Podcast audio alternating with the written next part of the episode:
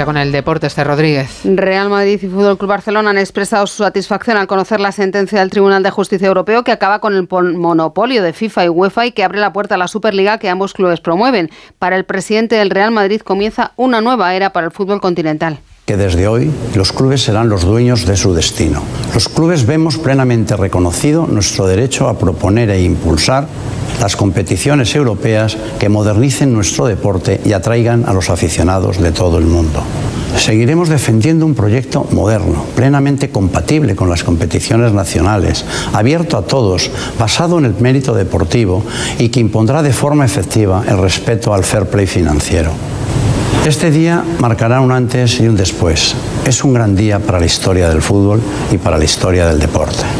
Para UEFA, sin embargo, esta sentencia no es un respaldo a la Superliga y en el mismo sentido se ha pronunciado Javier Tebas, presidente de la Liga. Fuera de los despachos tenemos fútbol porque termina la jornada 18 con los partidos Betis Girona, Cádiz Real Sociedad, Mallorca Osasuna y Alavés Real Madrid y con Radio Estadio en directo desde las 6 todos los jugadores, salvo los del Real Madrid, claro, saldrán al campo con una camiseta con el lema Gánatelo en el campo.